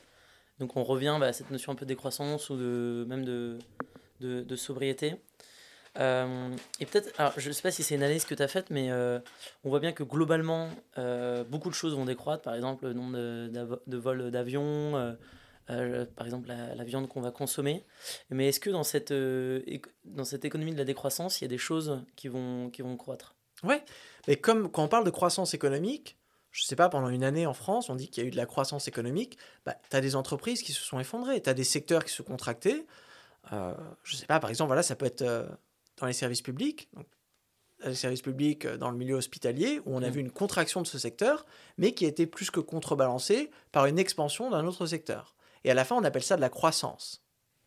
De la même manière, si on a une phase de décroissance, où on va avoir une, une expansion euh, des services euh, de santé, mmh on aura plus de lits d'hôpitaux, plus de médecins, des choses comme ça, plus de pistes cyclables d'un côté, mais cette expansion va être plus que contrebalancée par la décroissance de certains secteurs euh, la publicité, certains secteurs industriels. Euh, donc c'est l'exemple parfait quand on parle de mobilité. De se dire, bon voilà, si on arrête de produire des voitures, ou surtout des voitures surdimensionnées, et qu'on se met à produire plus de vélos, je pense qu'à l'échelle de l'économie, là, si l'économie n'était, ne fonctionnait que sur deux produits, les voitures et les vélos, bah, on verrait une contraction de l'activité. Hmm. Ça a commencé parce que voilà, les, les vélos nécessitent beaucoup moins d'activité économique, enfin en, en matière, en, volume, que, mm. en, matière et aussi en prix que, que, que les voitures. Est-ce que ça serait forcément une mauvaise chose? Bah, Ça serait pas une mauvaise chose si on arrive à satisfaire nos besoins de mobilité de la même manière. Donc au lieu de me rendre de A à B avec mon 4x4, je me rends de A à B avec mon vélo électrique cargo j'ai pas vu la différence, ou même peut-être il y a un gain de bien-être parce que c'est plus agréable, j'emmène mes enfants à l'école dans le vélo cargo, euh, c'est marrant, on s'amuse bien, alors qu'avant j'étais coincé dans les bouchons, j'arrivais pas à garer mon SUV, je me le faisais rayer. Euh, donc là on peut voir qu'on a cette hypothèse de se dire, ah bah on peut à la fois contracter l'activité économique et augmenter le bien-être, conserver ce qu'Amartya Sen appelait nos, nos capacités, donc notre capacité vraiment à mobiliser des biens et services pour satisfaire des besoins. Et donc c'est là, dans, on retrouve sur ma, euh, la dernière partie de la définition de la décroissance. Donc, dans le souci de la qualité de vie, mm, mm. Euh, du bien-être, c'est de se dire, eh ben, quand on va venir contracter quelque chose, on se pose la question, comment est-ce que ça va impacter l'empreinte bien-être? Donc là, bien sûr, on voit que si on va pas venir contracter les entreprises qui font du conseil en développement durable, ou euh, voilà, des, on va pas venir contracter, euh, je sais pas, certains services de base, l'éducation, euh, la santé, euh, des choses comme ça, parce que là, on voit tout de suite, ça aurait des conséquences désastreuses. Mais si on, si on ferme des lignes nationales d'avion, si on arrête la publicité, enfin, moi, j'aimerais savoir ce qui se passerait en France. Bon, là, certaines villes commencent à le faire, hein, dans une logique de sobriété, de supprimer la publicité dans les espaces publics. Mm. qui je, pense, je pense vraiment, c'est le, le, le, le b à bas de toute euh, de stratégie de sobriété. Personne ne risque de, se de, de mourir si nous supprimons la publicité dans les espaces publics. Ça va changer, bien sûr, la logique de financement de certaines choses, les médias, à commencer par les médias, mais aussi le budget des villes. Mais quand on parle de financement, on parle d'euros. Quand on parle d'euros, on parle de conventions humaines. Quand on parle de conventions humaines, on parle de problèmes qui peuvent être résolus par on peut s'arranger. Alors que quand on parle de changement climatique et d'une abeille qui disparaît, on peut pas s'arranger. Faire non, ok, on se rend compte, en fait, on avait besoin des pollinisateurs, on est désolé, reviens. Non, si on a effondré un écosystème, parfois on ne sait pas le reconstruire. Pareil, si on a complètement fertilisé, artificialisé un sol, euh, on ne sait pas faire marche arrière. Donc là encore, on revient sur la première logique. L'économie encastrée dans le social et dans l'écologique. Et donc, quand on fait des actions et qu'on se retrouve toujours avec cet obstacle de oui, mais qui va payer? On a vu, on, on aura cette question, hein, j'imagine, mais contraction de la sphère monétaire, donc contraction peut-être mécanique des budgets publics. Comment est-ce qu'on va financer ces services dans la santé? Comment est-ce qu'on va construire ces pistes cyclables? À partir du moment où la question c'est qui paye, c'est-à-dire c'est une question politique. Mm, mm. La question qui paye, elle est beaucoup plus facile à résoudre que où est-ce qu'on va trouver euh, la tonne de métaux pour produire quelque chose quand cette tonne de mé- métaux n'existe pas? Et euh, j'aimerais bien revenir euh, dans ce cas-là dans, euh, sur ton livre, Ralentir ou, périr. Moi, j'ai quand même le sentiment qu'il y a un besoin de, créer un imaginaire qui soit positif sur cette décroissance, du, moins de, donner envie.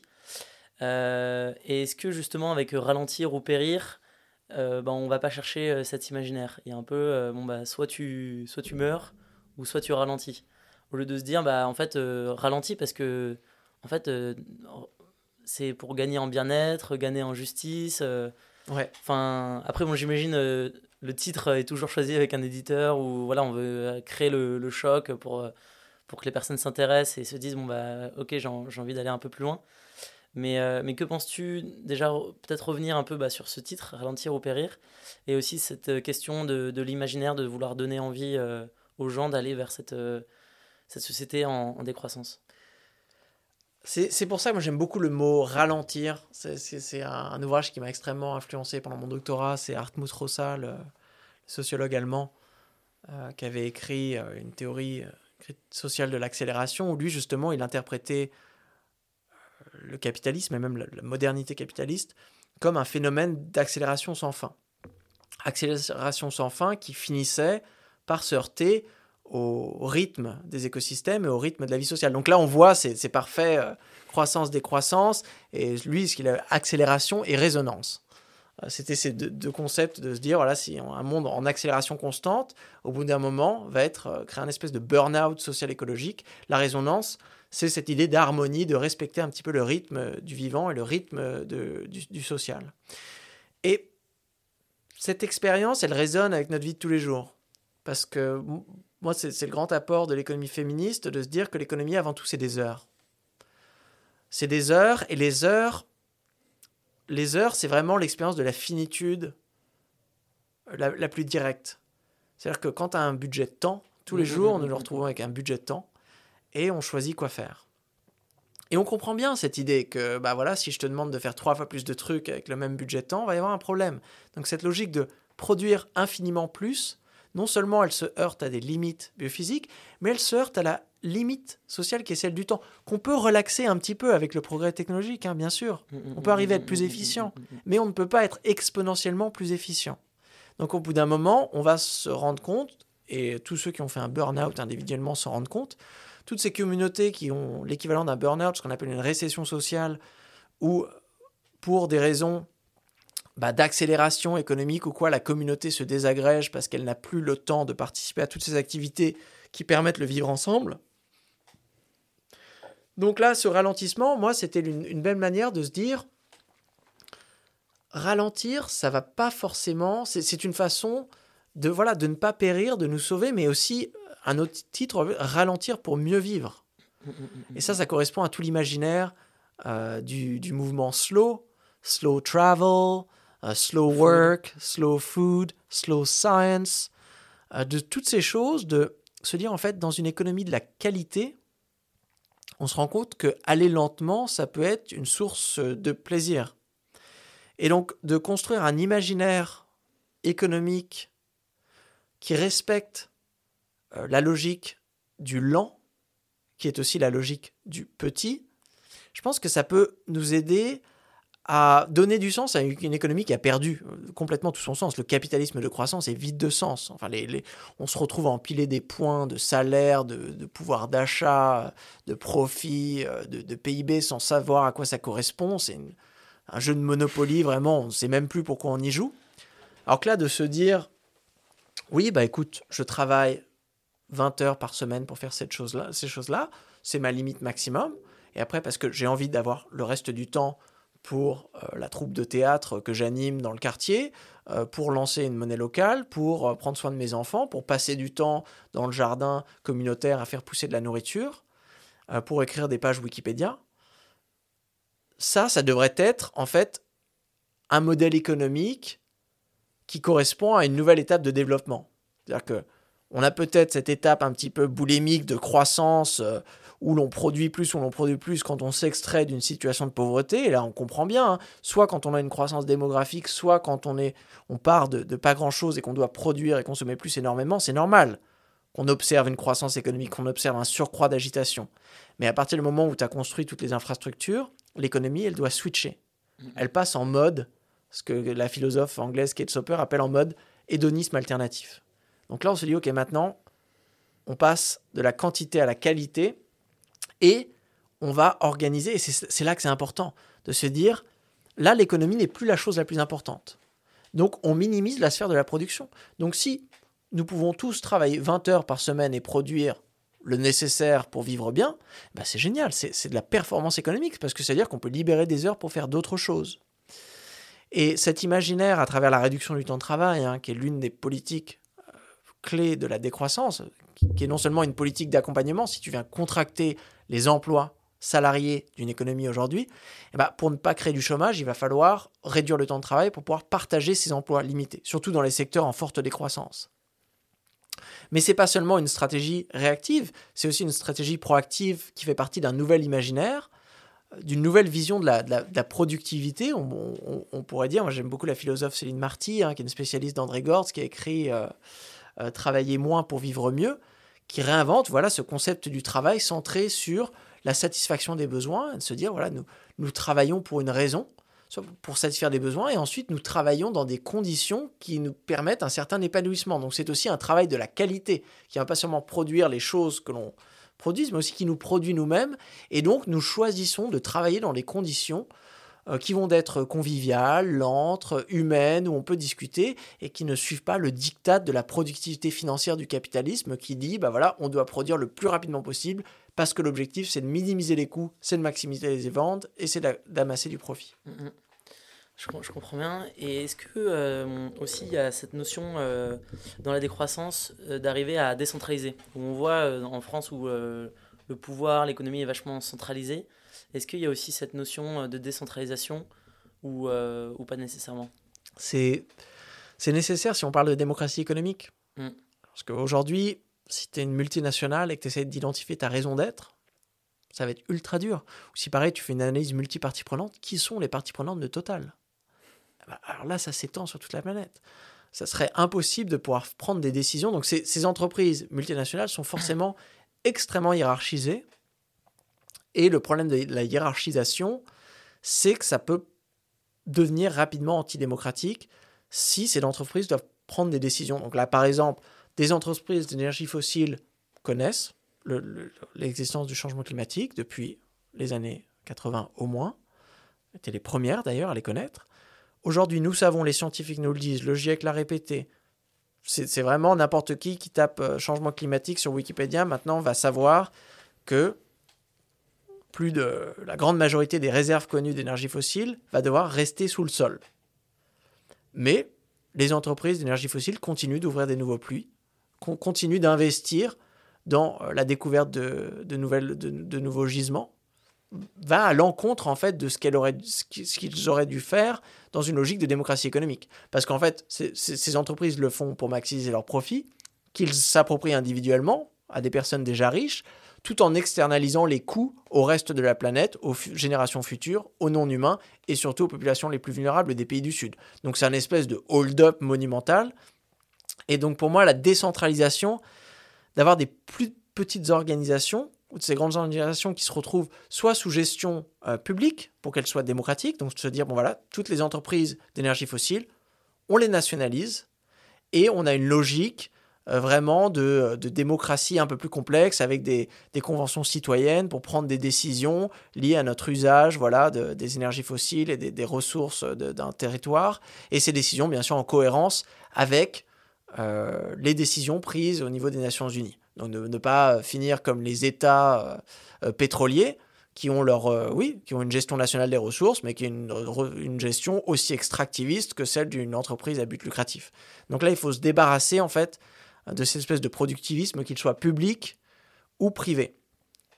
Mais donc là, on a certains biens de réseau, les ressources énergétiques, des choses comme ça, qui vont devoir euh, être socialisées pour se prêter au jeu de la démocratie, le jeu de la démocratie qui est au-delà du marché, et d'autres entreprises qu'on va pouvoir plutôt, on pourrait dire, euh, pas nationaliser, mais socialiser, dans le sens où ça va se rapprocher de la logique des communs, donc les ancrer sur un territoire, ça, c'est la logique des coopératives, hein, des SKIC, des mm. sociétés coopératives d'intérêt euh, collectif, de se dire si vous avez une entreprise, il faut pouvoir identifier dans quel territoire vous êtes, qui sont vos parties prenantes, pas seulement vos clients, pas seulement vos fournisseurs, pas seulement euh, vos employés, mais aussi euh, les acteurs de la, de la communauté, les, les, organisations environnementales présentes, les personnes, votre compétition, les autres business, créer en fait un écosystème pour pouvoir discuter et prendre des décisions ensemble.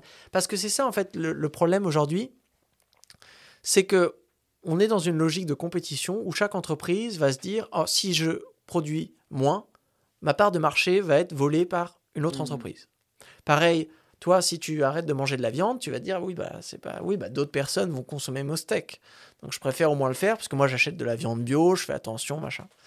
Donc là, il, il va falloir repenser l'économie pour permettre des logiques de coopération donc par exemple au sein d'un secteur automobile, de créer une espèce de, convention euh, citoyenne des entreprises de l'automobile, de dire voilà, nous décidons collectivement, peut-être même supranationalement, d'arrêter de produire des 4x4, des SUV. Donc si en France Renault arrête de faire des SUV, on sait que les Français ne vont pas acheter euh, des SUV BMW. Non, nous prenons une décision collective de supprimer, de renoncer à certaines productions. Il faut qu'on arrive à faire ça de la même manière que voilà, des supermarchés, des, marchés, des, coopératives de consommateurs vont devoir décider aussi bah, de refuser de vendre les produits de l'agriculture industrielle.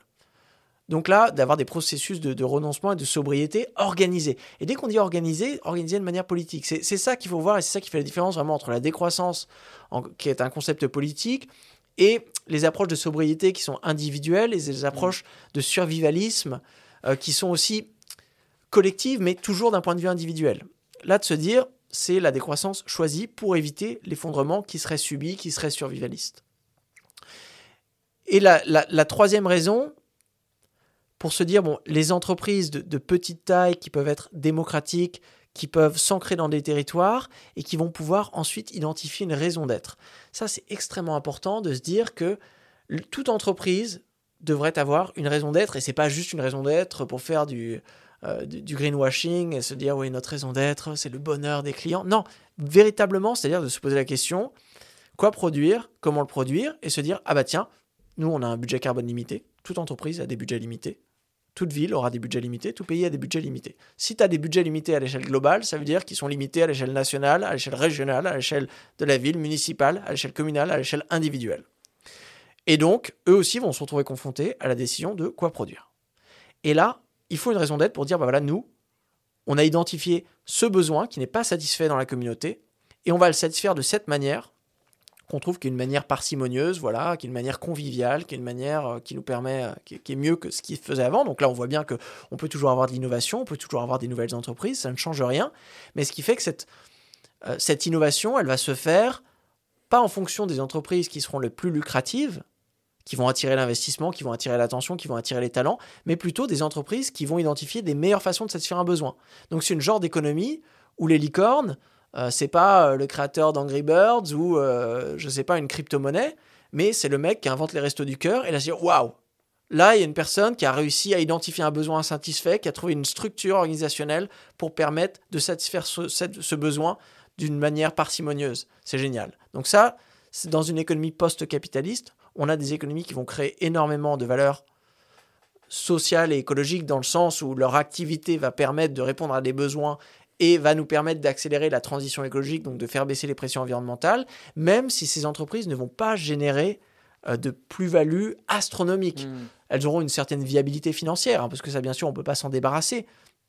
Mais il n'y aura pas de retour positif sur investissement. Et donc aujourd'hui, décentraliser, c'est une façon aussi de créer une visibilité pour se dire, voilà, dans chaque territoire, nous, on va privilégier les entreprises qui permettent de répondre à des besoins, de nous aider à faire les transitions écologiques nécessaires, et on va arrêter cette espèce de compétition euh, lucrative qui génère de toute manière des logiques d'agrégation, de fusion, parce que à partir du moment où tu essaies juste de maximiser tes profits, bah là oui, c'est assez facile. Tu crées des gros conglomérats, tu essaies de te mettre dans une situation de monopole pour pouvoir ensuite euh, dicter tes propres prix. Enfin, comme l'industrie pharmaceutique aujourd'hui n'a aucun sens économique, mmh, dans le sens anthropologique du terme c'est un hold-up de la même manière, où des personnes en fait qui ont maintenant atteint euh, un, monopole, où ils savent de toute manière que les services de santé publique sont obligés d'acheter leurs médicaments, donc ils se disent bon, on va fixer des prix aussi hauts qu'on peut se le permettre politiquement pour enrichir nos actionnaires. Et collectivement, nous continuons d'attribuer une plus-value, une valeur énorme à ces entreprises, juste parce qu'elles ont réussi politiquement à maintenir cette situation de hold-up où elles créent l'illusion qu'elles génèrent extrêmement beaucoup de valeur ajoutée. Ce n'est pas de la valeur ajoutée. Euh, elles, arrivent juste à extorquer de l'argent public et en termes de comptabilité d'entreprise, ça, euh, ça nous donne l'impression qu'elles font des profits. Mm, mm. On va arriver un peu à la, fin de notre, notre entretien, notre discussion. Est-ce qu'il y a un sujet euh, qu'on n'aurait pas évoqué que, que tu aimerais, aimerais discuter Ouais, juste un sujet, c'est celui de la marchandisation. Lié un petit peu aux limites sociales de la croissance. C'est euh, le, chapitre 3 euh, du livre, Marché contre société, où on en a déjà parlé, le, première partie du chapitre, c'est les limites temporelles. Donc ça, je ne vais pas le répéter, mais j'aimerais parler d'un deuxième argument, qui est celui donc de la marchandisation et en quoi parfois la marchandisation peut être néfaste. Et euh, ça, on a, du mal à comprendre, je pense, que ce que c'est que la marchandisation. La marchandisation, c'est un protocole social qui nous permet de transformer quelque chose qui auparavant était quelque chose de, complexe, d'unique, qu'on ne pouvait pas forcément échanger de manière facile, ben en fait, on va le transformer en une marchandise. En anglais, marchandise, c'est commodity. Hmm. Commodity, on comprend bien, c'est commode. Hmm, hmm, ça devient une marchandise parce que c'est commode de pouvoir l'échanger. Donc, ça veut dire qu'on doit la privatiser, si quelque chose n'a pas de propriété, je sais pas, euh, eh ben on ne peut pas le transférer. Je ne peux pas te vendre un nuage, qu'il n'est pas à moi, il est à personne. Alors que par contre, là, cette veste, c'est ma propriété privée. On donc, je peux te la donner. Ensuite, il faut la quantifier. Donc, une forêt, euh, c'est un peu difficile. Il faut dire non, c'est un nombre de mètres carrés, il faut mettre une clôture, il faut dire non, je te vends trois arbres de ma forêt, je te vends l'accès à certaines molécules de certaines espèces. Donc il faut privatiser, il faut quantifier, il faut monétariser, bien sûr, de se dire, voilà, ça, ça va être 10 euros, comme ça, on peut les changer. Et donc, il y a tout un processus de transformation qui va transformer quelque chose qui avant n'était pas une marchandise en marchandise. Mm-hmm. Et lors de ce processus de transformation, en fait, ça change un petit peu les relations que nous avons avec les choses, et entre ces relations que nous avons avec les choses et les relations que nous avons entre nous. Moi, l'exemple que je préfère, c'est le passage de Couchsurfing à Airbnb. Mm. Si tu es hébergé gratuitement par un ami qui te laisse gracieusement dormir sur son canapé, il t'héberge, euh, il te fait à dîner, bah là, tu as une relation en fait de, de, réciprocité ou même de don qui va amener certains réflexes sociaux.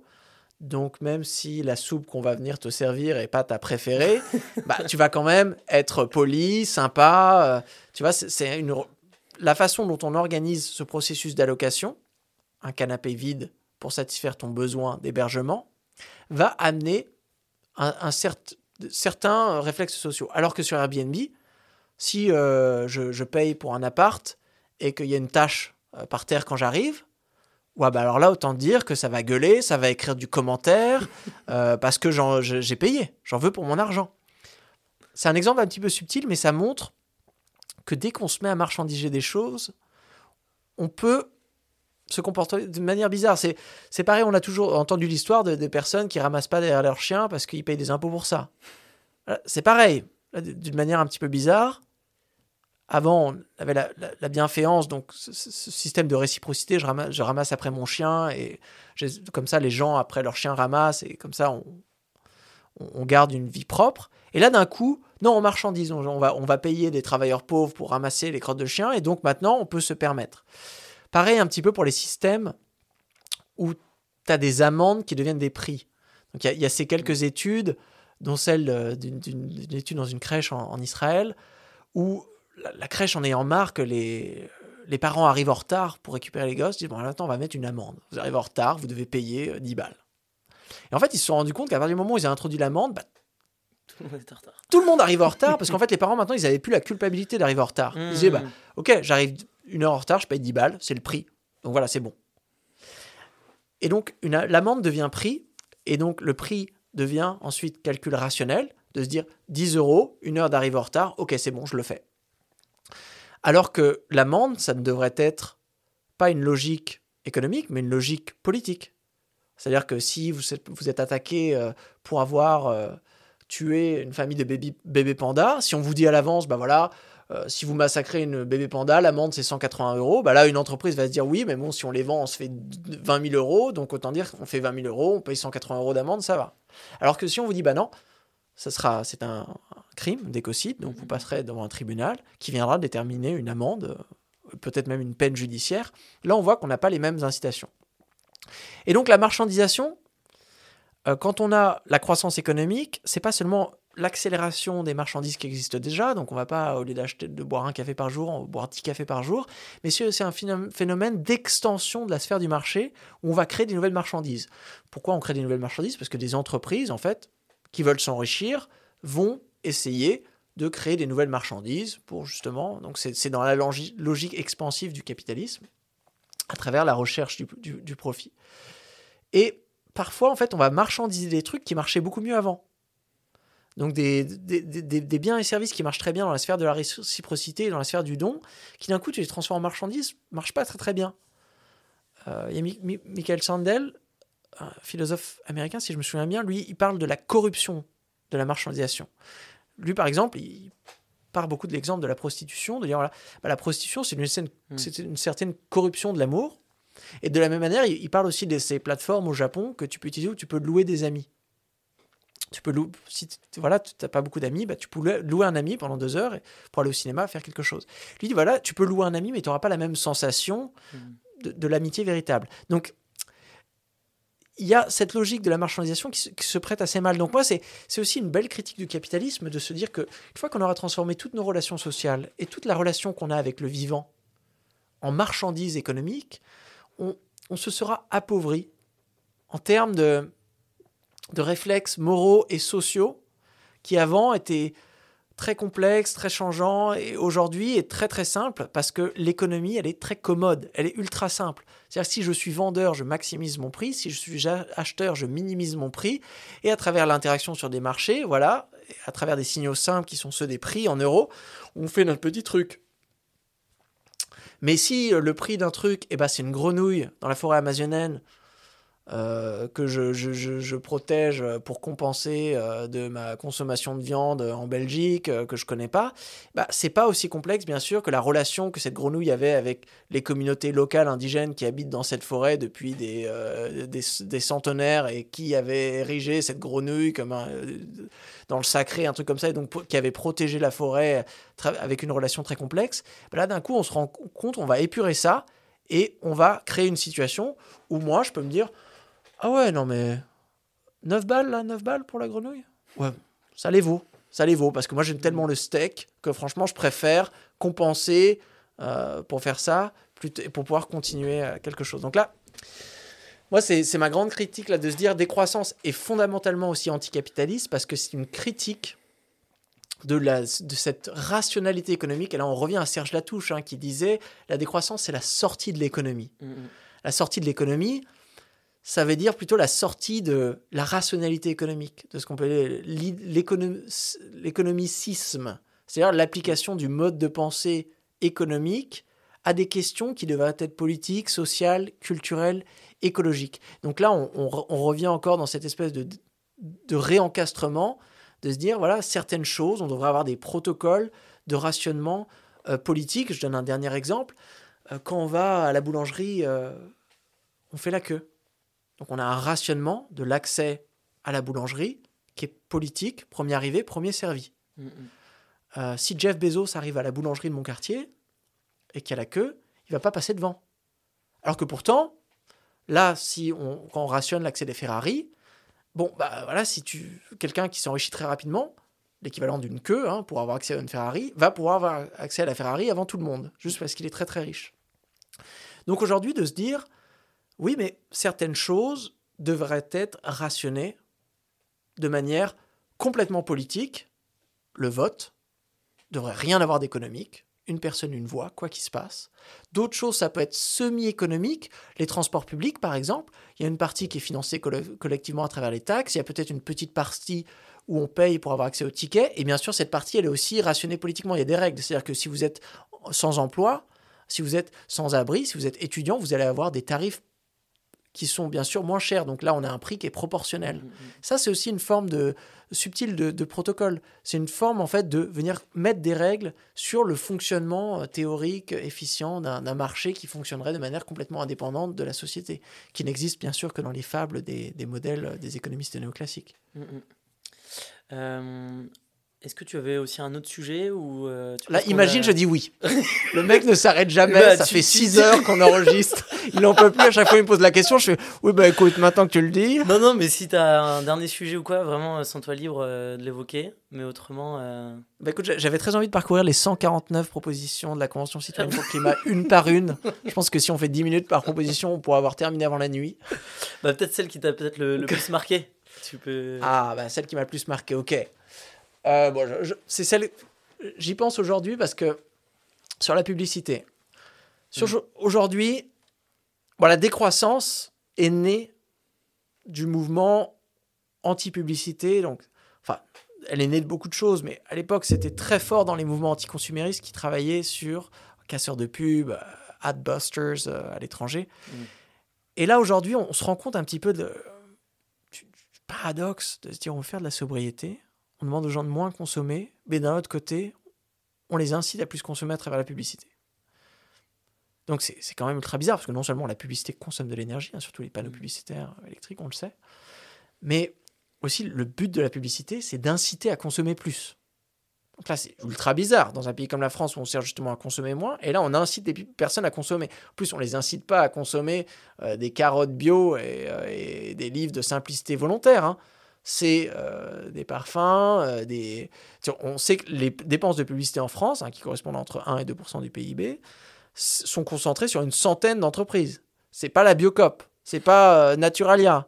Ah, c'est c'est- des grosses entreprises qui vendent des choses, qui vendent des billets d'avion. Les SUV sont la dépense publicitaire la plus importante.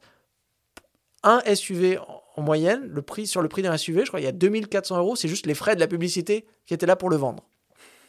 Ça explique, hein, parce que d'ailleurs, sinon personne n'aurait acheté de SUV. T'imagines conduire un 4x4 à Paris. Enfin, de- qui a eu l'idée qu'à un moment donné, tu vois, ça correspondait à un besoin? Soit il y a eu une augmentation de la taille des trottoirs, et là les gens se sont dit, il faut vraiment qu'on... Mais non, c'est un besoin artificiel qui a été créé de plein design par la publicité. Et ça a très bien marché, hein, vu qu'aujourd'hui, on, Mm. on est en phase de suivre les États-Unis, on vend plus de SUV que de voitures normales. À un moment donné où justement on est censé être en transition écologique. Donc là, on voit vraiment l'impact de la publicité.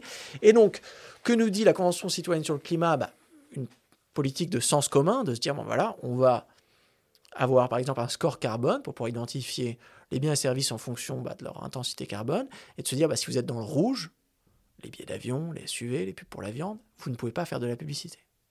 Simple. De la même manière que si vous euh, faites, vous pouvez pas faire de la pub pour la cocaïne parce que c'est illégal, pour la pornographie non plus, ni pour l'alcool et pour les cigarettes. La loi E20. Donc une sorte de loi E20 étendue pour les produits écologiques. Jusque-là, on se dit, mais c'est génial. Ok. Et là, bien sûr, la loi qui a été passée sans filtre. Là, on ne voit pas, hein, je fais les guillemets les plus gros du monde avec mes bras. Donc la loi qui s'est retrouvée, euh, qui correspond à cette proposition, c'est qu'il est maintenant désormais interdit de faire de la pub pour du charbon, du gaz et du pétrole. Ultra utile, parce que moi, quand je me balade dans Paris, j'en ai marre de voir ces panneaux publicitaires. Achetez mon pétrole.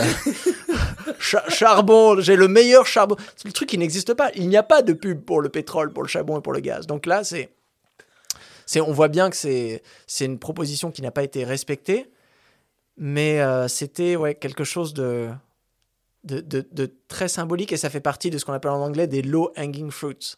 C'est-à-dire que tu supprimes en France la publicité pour les SUV, même si tu fais les pires scénarios, au pire, il va rien se passer. Vraiment, là, au pire, euh, il n'y a aucun risque. C'est pas euh, négocier euh, des trucs énormes comme, je mmh. sais pas, la nationalisation d'une multinationale ou arrêter d'importer un contrat avec un pays ou, ou des choses comme ça. Ou Non, là, c'est ultra facile. Ça fait comme euh, réduire les, les, réductions de, de, vitesse sur les routes. Mmh, mmh. Tu vas passer à 110 sur l'autoroute. Au pire des cas, tu te rends compte que c'est vraiment socialement intenable et tu reviens à 130, quoi. Bah, là, pareil, si on se rend compte que bon, on s'immisérise et on retombe dans une qualité de vie moyenâgeuse à cause de l'absence des pubs pour les SUV, eh ben, on, toujours, on pourra toujours recommencer à en faire. Donc le fait qu'on n'ait pas réussi à faire ces premiers petits pas, ça nous montre quand même mm. qu'on n'a pas réalisé, on n'est pas prêt musculairement, je pense, collectivement, à ce qu'il va falloir soulever euh, pour faire transition écologique. Ça, c'est très important parce qu'il faut qu'on se dise que non seulement il va falloir qu'on ait un plan plus ambitieux, on l'a vu, parce que la croissance verte est du bullshit, parce que l'économie hmm. circulaire, euh, concept est trop associé à la croissance ou quoi, mais il va aussi qu'on se muscle démocratiquement pour qu'on puisse avoir cette réflexivité de dès qu'on a un truc, ok, et ben dans les villes, on va faire comme Grenoble, comme d'autres petites villes, on va supprimer la publicité. On va le faire avec un protocole où on peut déterminer quelle pub va là. Et après, si on se rend compte, ah bah merde, on a supprimé une pub, mais là ça crée un problème, on la fait revenir. On est résilient, on est organisé, on a cette espèce de résilience territoriale euh, qui euh, est, euh, sera un aspect déterminant dans une économie de la post-croissance. Pourquoi? Parce que c'est une économie qui est organisée pour les besoins, par les besoins et pour le bien-être, et non plus par les prix et pour les profits. Mmh, mmh, Donc mmh. les besoins, les bien-être, ils ne s'expriment qu'à travers la parole, surtout dans une économie avec énormément d'inégalités, on ne les exprime pas avec notre porte-monnaie. Donc pour créer cette réflexivité, il va falloir euh, créer plein de petits forums démocratiques, donc beaucoup de démocratie, beaucoup de budget participatif dans les municipalités, beaucoup de tables de quartier et énormément plus de référendums et de conventions citoyennes. Mm, mm. Très clair. Et peut-être euh, dernière question. Mmh. Euh... A tes risques hein. moi, je, moi, je veux bien. Euh, non, elle, va être assez simple. C'est peut-être la personne que tu aimerais, que aimerais voir derrière ce micro à, ta place pour le, le prochain épisode, que tu penserais intéressant à, à interviewer? Hmm. Et d'ailleurs, ça peut être quelqu'un qui est contre la décroissance, enfin, qui n'est pas pour la décroissance. Hein. Alors souvent, les gens qui sont contre la décroissance le sont pour les mauvaises raisons. franchement, j'arriverai pas à penser. On peut être, euh, on peut être sceptique de la, décroissance, mais la plupart du temps, les gens qui sont contre la décroissance sont des gens qui ne savent pas ce que c'est. Hmm. Euh, mais après, bon, qui est-ce que je pourrais recommander? Eva Sadoun. Euh, moi, j'ai été en panel avec elle deux, trois fois. Je trouve qu'elle fait un, travail formidable, justement pour essayer de repenser les, les, modèles d'entreprise avec les questions complexes de financement, hmm. qui sont souvent vraiment la, partie faible du truc où on se retrouve coincé. On dit on a un super modèle d'entreprise. Et on dit oui, mais comment on le finance? Bah, Eva Sadoun, elle, a sa réponse. Chloé Ridel aussi. Céline Marty, j'en avais parlé. Hmm. Céline Marty, il faut absolument qu'elle vienne derrière ce micro. Céline Marty, elle a écrit un livre donc euh, travailler moins pour vivre mieux, ou euh, à travers son, sa, connaissance d'André Gortz, qui est l'un des pères fondateurs de, de l'écologie politique, et l'une des plus grandes inspirations pour le mouvement de la décroissance, elle vient à travers le travail critiquer le capitalisme et repenser tout un modèle. Et donc aujourd'hui, moi j'aime beaucoup ces approches euh, parce qu'on a tous une relation avec le travail. Donc ça, oui, bon, allez, je, je pars pour Céline Marty. Bah, Timothée Paric, euh, merci. Un grand plaisir.